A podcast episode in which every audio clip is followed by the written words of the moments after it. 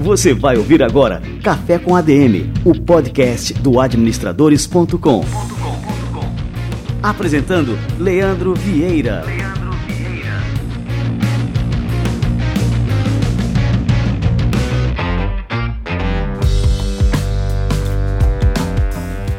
galera, está no ar mais um Café com ADM, a sua dose de cafeína nos negócios. E este é o nosso episódio de número 120.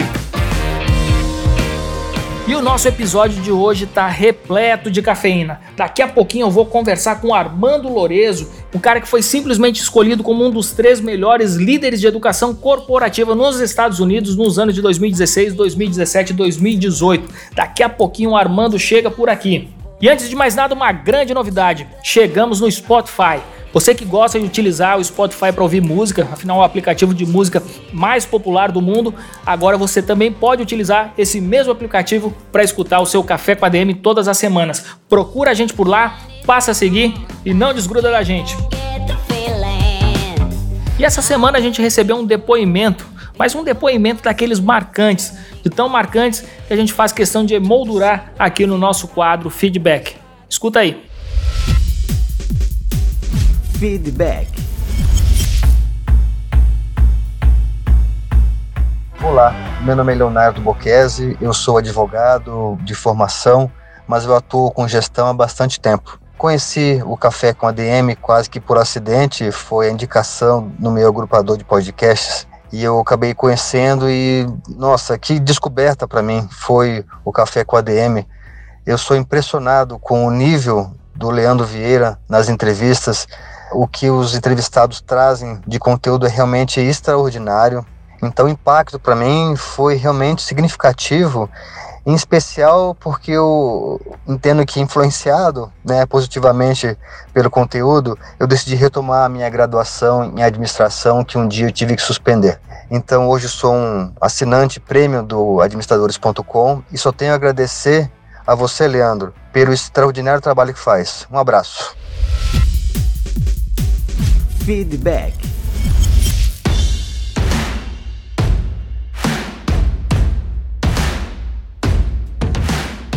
Poxa, Leonardo, eu fico sem palavras depois de escutar um depoimento como o seu. Muito obrigado mesmo, eu fico muito feliz por saber que a gente está fazendo a diferença na sua vida, está exercendo uma influência tão grande assim a ponto de é, você ter tomado a decisão de voltar para o curso de administração e conta com a gente aqui do administradores.com na construção dessa sua nova carreira. Beleza? Muito sucesso e muito obrigado. Um abração. E agora sim, vamos receber o Armando Lorenzo aqui no nosso Café com a DM.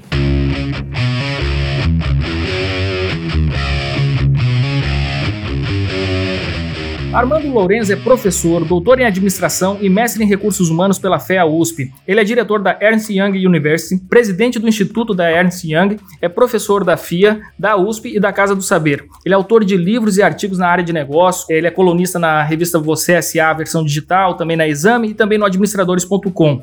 É palestrante em eventos nacionais e internacionais e foi escolhido como um dos três melhores líderes de educação corporativa nos Estados Unidos em 2016, 2017 e 2018. Armando Lourezo, que prazer te receber aqui no nosso Café com a DM. Seja muito bem-vindo. Nossa, eu que agradeço, Leandro. Obrigado mesmo. Por uma grande oportunidade para poder, enfim, colaborar com vocês, né? Em termos, acho que a, a, o portal de vocês é, é muito bom, acho que tem uma repercussão ótima. Eu estou honrado, para falar a verdade. Que bacana. O Armando, me diz uma coisa, você tem uma formação extremamente sólida e também uma trajetória executiva muito consistente. Como é que a vida acadêmica e o mercado se encontram na sua vida? É, eu já vim de família, né? Minha, minha mãe era professora e eu sempre enfim, eu sempre gostei muito da profissão, gostava de, ela falava da aula, eu sempre tive sonho da aula, para falar a verdade. Quando eu me formei, eu estava para me formar em administração, eu, um ano antes eu fui conversar com o diretor, e eu falei para ele, eu queria dar aula. Aí ele, foi uma coisa assim, até estranha, né? Um aluno já pediu para dar aula. E aí eles fizeram uma banca tal. Ele falou para mim, assim, é a primeira pessoa que veio me procurar, porque eu estou falando isso em 1986, né? E aí eu, eles fizeram uma banca, eu fui aprovado, comecei com auxiliar de ensino, né, para falar a verdade. Ah, dava aula de DP e tal. E aí começou a minha trajetória na vida acadêmica, porque eu trabalhava na Calói nessa época, Então, eu trabalhava na área de finanças, eu durante o dia eu trabalhava canoa e aula à noite.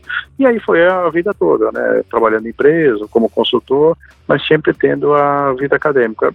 Isso fortalece muito o, o, a área profissional, porque eu tenho, assim, uma bagagem teórica parece que não, e as informações de pesquisa colaboram muito, ao mesmo tempo que a experiência profissional também transita pela área acadêmica nas aulas, né? Quer dizer, hoje é, não é possível você dar uma aula só no nível teórico, né? Aquilo tem que ser traduzido numa linguagem prática muito grande. Então, a vida profissional sempre contribuiu. E bom, para mim, e é uma maravilha, né? Ter esses dois mundos, né? Sem conta. É, e assim, o, o, que me chama a atenção é que essa sua formação foi na década de 80 e parece que você já estava muito antenado nas exigências é, que o nosso mercado de hoje, do futuro, então, naquela época, é, iriam se apresentar para todos os profissionais, que é justamente essa exigência da pessoa se manter sempre aprendendo. Hoje em dia, isso é obrigatório, né, Armando? Olha, é, porque você veja, eu me formei em 86, no começo da década de 90 eu já ingressei no mestrado porque ali eu, não era não era comum assim as pessoas não tinham muita gente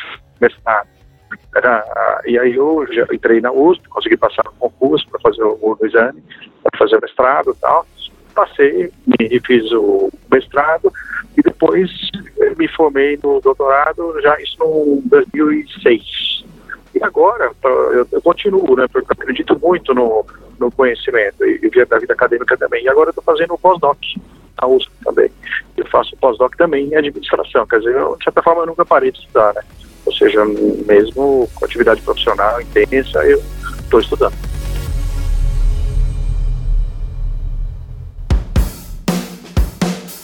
Ô Armando, agora eu queria saber assim, como é que a gente pode conciliar é, justamente essas atividades de busca pelo conhecimento é, constante e, ao mesmo tempo, desenvolver também uma carreira no mercado. Como é que a gente consegue conciliar o tempo entre uma coisa e outra? Acho que isso é uma boa dica para o ouvinte do Café com ADM. É, as pessoas sempre perguntam isso, né? Como é que eu consigo fazer, escrever livro, fazer doutorado, ter um cargo executivo tal, fazer palestra, faço muitas palestras. Eu acho que eu tenho duas palavras, assim, que resumem muito isso. A paixão, eu tenho por tudo isso, então, eu, faz parte do meu propósito de vida, quer dizer, essa distribuição do conhecimento, desenvolver pessoas e mesmo me aperfeiçoar profissionalmente no, no ambiente empresarial. E a outra palavra é disciplina. É, eu tenho muita disciplina. Quer dizer, eu sei exatamente o que eu faço naquele horário, eu sou muito programado, então eu acordo cedo, eu já estou escrevendo, eu enfim.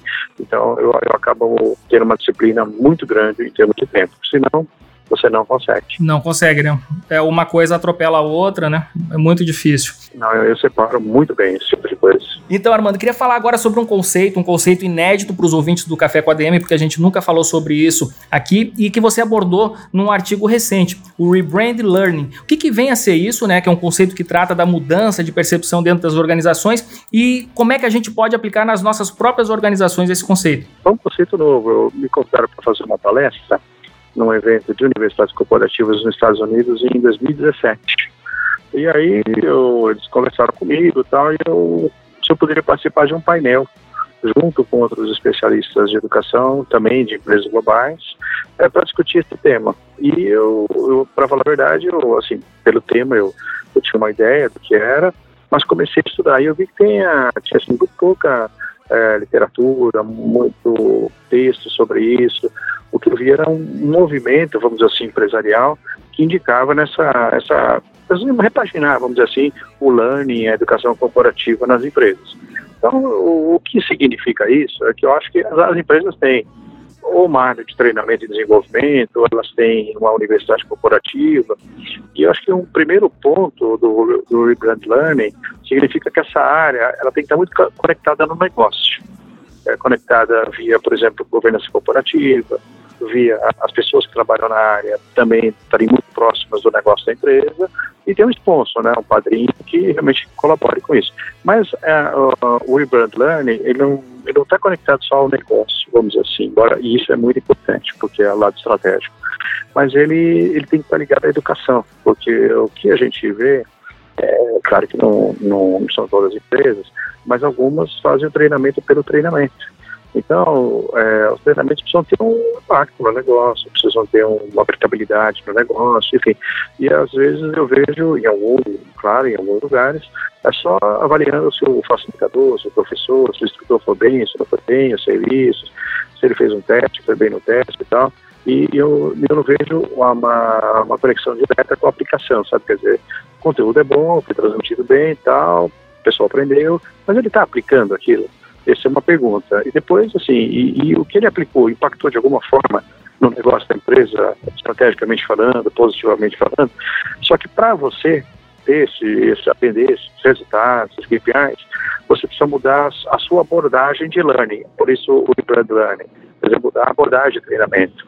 E aí não dá para ser mais só as aulas positivas, que ainda infelizmente você vê bastante no boa parte dos lugares. Então aí você tem que adotar metodologias ativas, a qual o aluno é, é protagonista do processo de aprendizagem. Uh, eu acho que uh, quando a gente fala também em educação à distância, eu acho que não é nem o futuro, né, já é o presente, mas a gente tem que ir além da educação à distância. A gente tem que fazer o que a gente chama de educação mediada por tecnologia.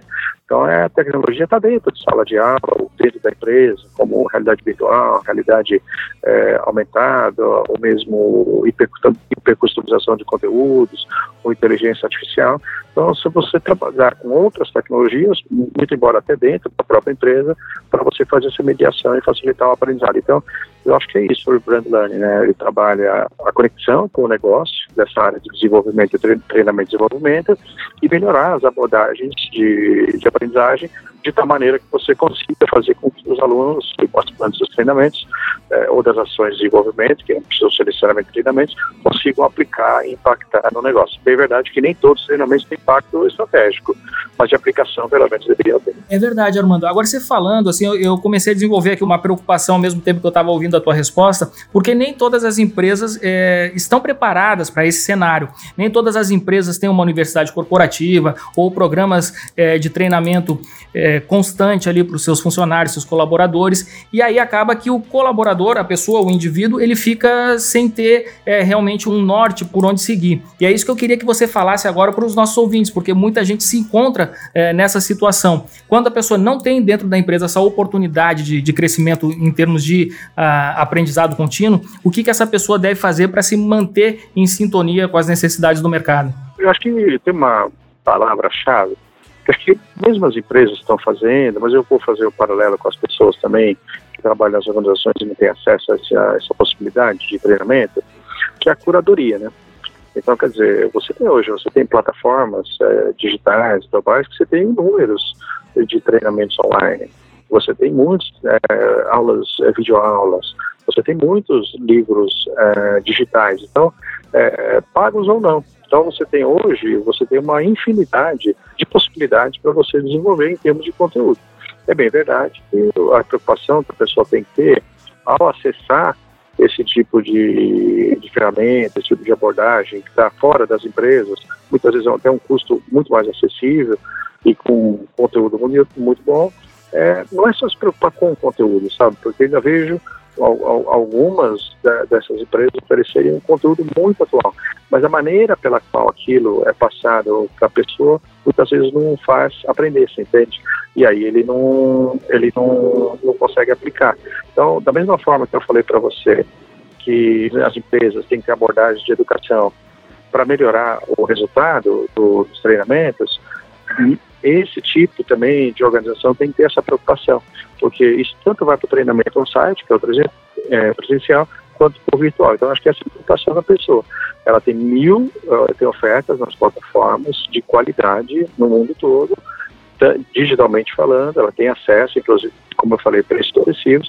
A preocupação é com o conteúdo, claro, e a preocupação também é com a maneira que foi desenvolvido e foi concebido aquele treinamento virtual, vamos dizer assim. Né? Acho que não é só preocupação de, é, de aprender, né, de aplicar. Então, acho que essa é a visão que a pessoa tem que ter, mas são inúmeras as possibilidades hoje. E por falar nessas possibilidades, eu vi recentemente uma pesquisa que dizia que metade, mais da metade das crianças que estão hoje é, no primeiro ano do ensino fundamental vão trabalhar em profissões que sequer existem ainda, né? E outro dado também nessa linha diz que muito provavelmente os jovens que estão entrando agora no mercado de trabalho, eles vão passar ao longo da sua vida por duas ou três profissões diferentes. Eu estou falando profissões, não estou falando de empregos diferentes. Né? Olhando para a realidade do Brasil, você acha que a gente está preparado para esse cenário? Como é que você enxerga? Não, não, a gente não está preparado porque o, o mundo todo está passando pelo que a gente chama de uma transformação digital, né? Efetivamente não é só o Brasil. Então, você tem o blockchain, você tem inteligência artificial, você tem robótica, você tem várias data analytics, você tem big data, uma série de, de tecnologias hoje favorecem muito o trabalho das pessoas e facilita, automatiza. Então, isso vai fazer, por exemplo, que você tenha uma profissão, por exemplo, você trabalha, por exemplo, na área de recursos humanos, é, mas não adianta só conhecer de recursos humanos, você também tem que conhecer tecnologia, entende? Então, e vai mudar muito. Então, quer dizer, a própria profissão que a pessoa já tem vai estar incorporada em tecnologia. A gente brinca no mercado dizendo, será que eu vou contratar uma pessoa formada em RH e ensinar tecnologia ou eu vou contratar uma pessoa de tecnologia e ensinar RH? Então, eu acho que a, a própria profissão da pessoa, mesmo que não mude ao longo da carreira, a, em termos de nomenclatura, o conteúdo vai mudar muito. Agora, o, a questão é que as pessoas não estão preparadas para essa transformação digital, de uma maneira geral, porque não adianta só conhecer essas tecnologias que eu te falei. O mindset, a cultura digital, tem que estar preparada, tem que estar, as pessoas têm que estar incorporadas nisso, porque se você for sempre. É, sempre te aparecer um problema, um desafio, e você for buscar uma solução analógica, você não está no mundo digital, você percebe? Então a cultura digital, ela, ela já tipo, ela faz você está focado para esse problema, eu vou recorrer para o digital quando assim for é, correto, né? Claro, necessariamente não precisa ser dito para tudo. Então isso vai, isso só isso as pessoas não estão preparadas em termos de cultura digital, de tecnologia idem, né? Agora a gente passa por umas fases, né? Quer dizer, quando o Brasil tinha uma fase de indústria muito grande, as pessoas estavam preparadas para trabalhar quando a indústria ocupava uma presença muito grande no PIB.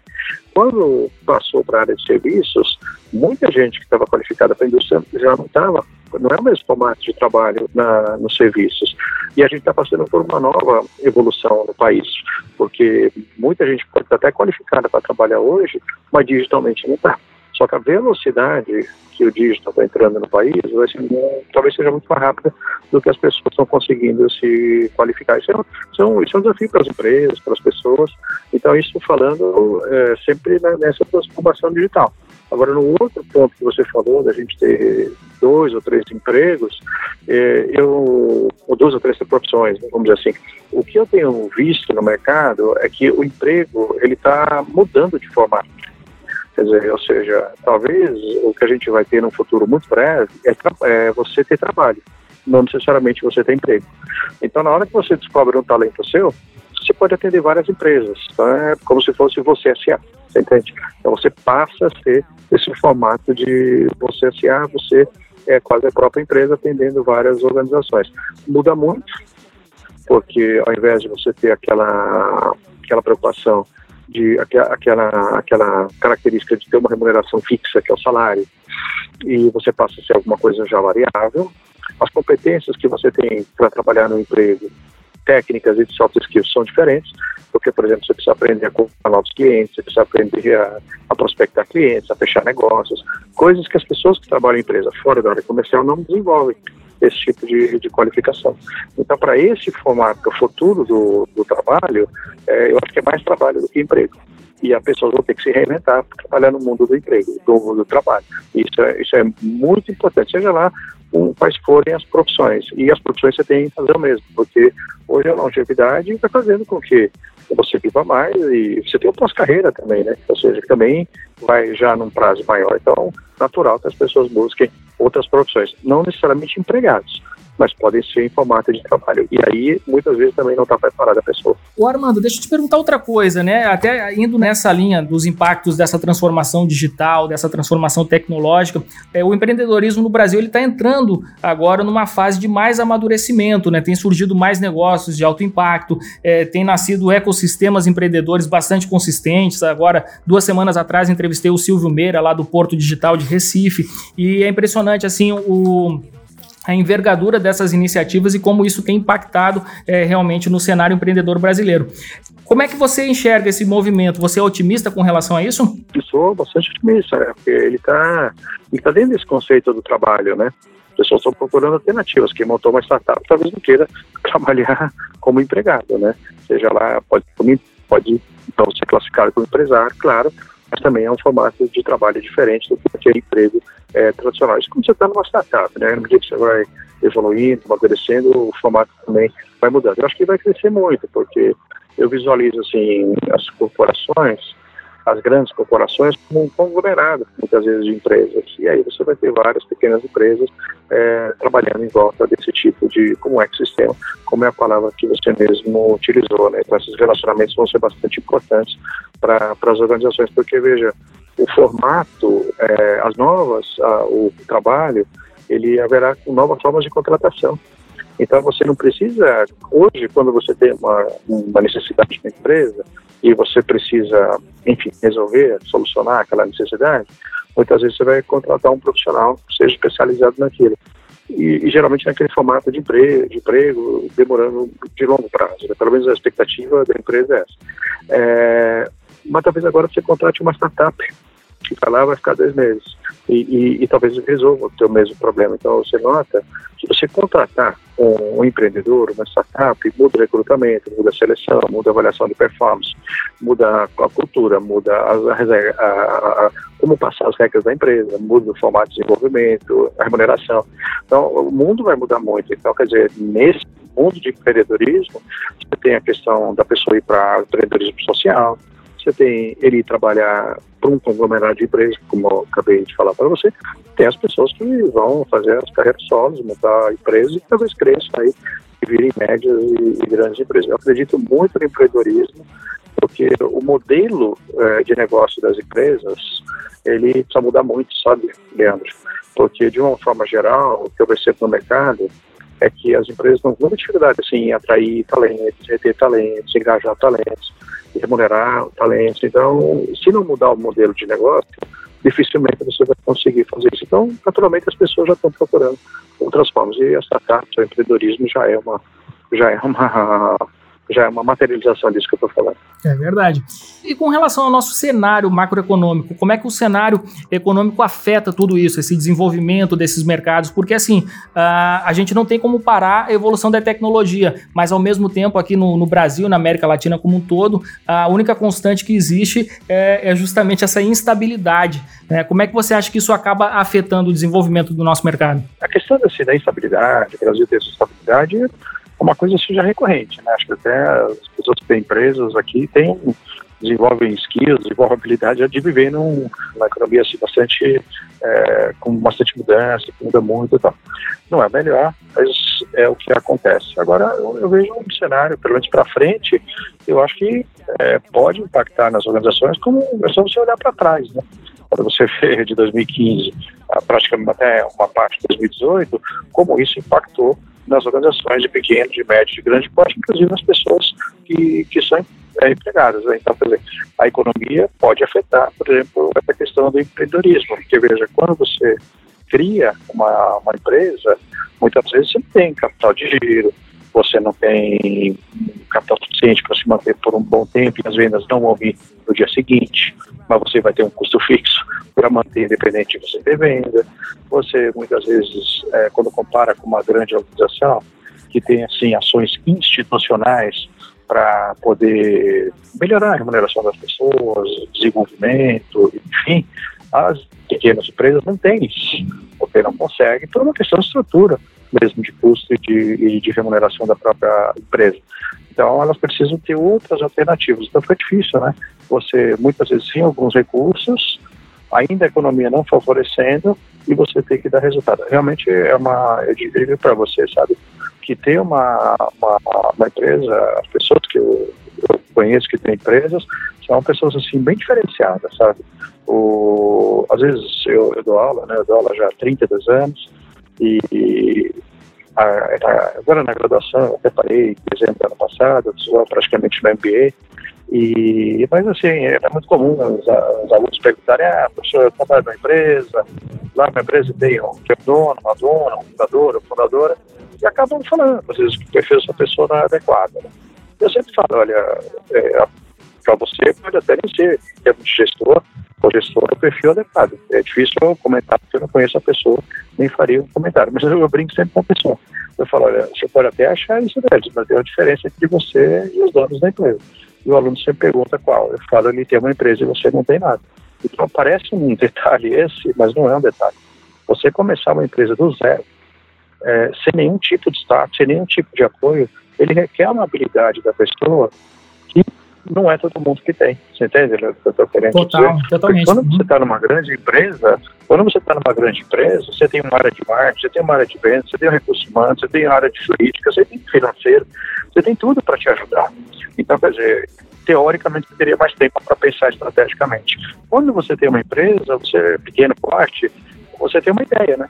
E tudo isso que numa grande empresa você tem um staff para materializar, você tem que fazer de alguma forma. E, e, e reter as pessoas, engajar as pessoas, assim como todas as empresas fazem. E aí, quando você, isso, por isso, por si, já é uma tarefa bastante difícil para o empreendedor.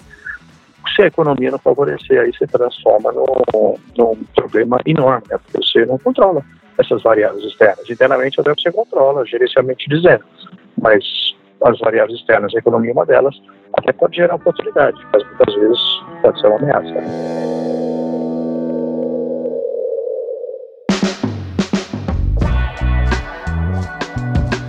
E por fim, Armando, se a gente está falando, desenhando todo esse cenário é, que a gente vive atualmente, esses desafios, tanto para os profissionais, para os empreendedores, como é que fica a questão da liderança? Como é que é liderar nesse cenário de transformações? Quais são os grandes desafios dos líderes hoje? Eu posso falar assim, no modelo de competências que a liderança deveria ter, poderes de falar 10, 15 competências seriam infindáveis.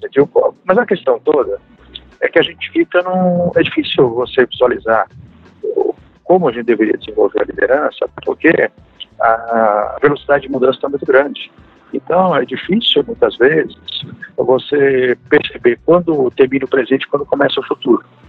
Então, como você não tem nem essa distinção, imagine, então, você pensar no cenário futuro. Se a gente não conhece o futuro, como é que a gente vai saber as competências?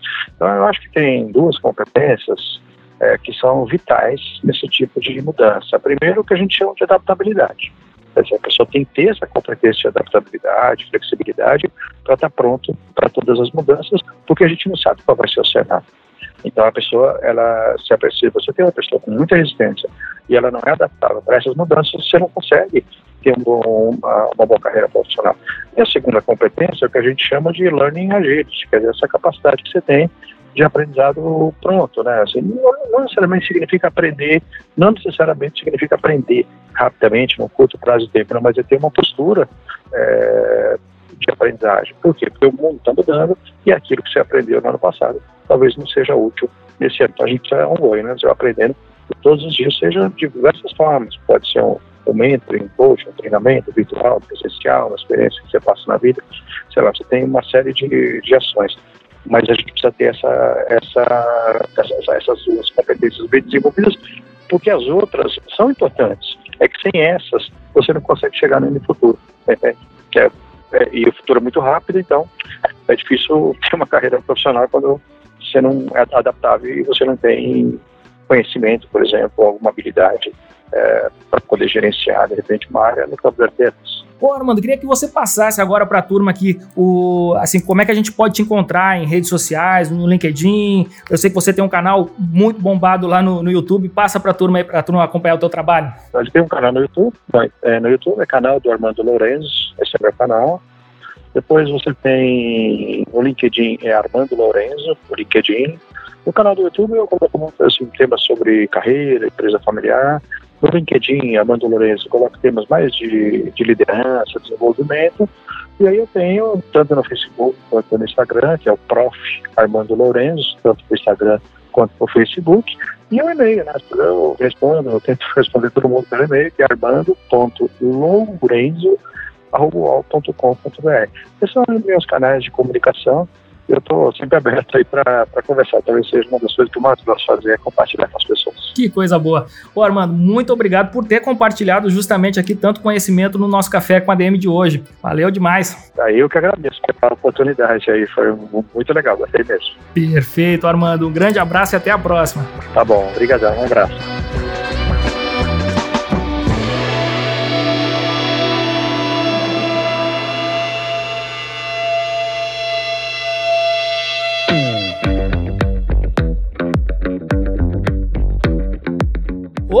Cafezinho bom esse de hoje, hein? Armando Lorenzo, cara, curti demais essa entrevista e eu notei que nós aqui do Café com a DM estamos em muita sintonia com o Armando. Tenho certeza que todos os nossos ouvintes têm justamente essas duas características que o Armando mencionou aqui: a característica de saber se adaptar aos novos tempos, às novas exigências, ao ambiente de negócios em que a gente vive e também a característica de ser um learning addict, ou seja, um viciado em aprender. Se você escuta o Café com a DM, eu tenho certeza que você é uma pessoa viciada em aprender, em ter mais conhecimentos, em desenvolver suas capacidades, em desenvolver novas habilidades, novas competências. Eu aposto que você quiser que você é assim, porque se não fosse assim, você não estaria escutando esse podcast hoje.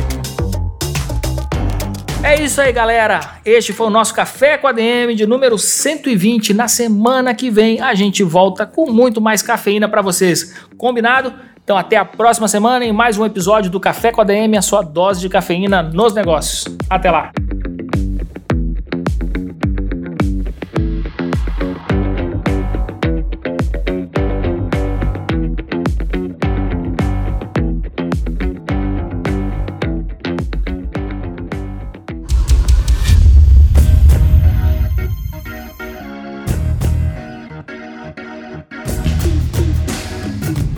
Você ouviu Café com ADM, o podcast do administradores.com.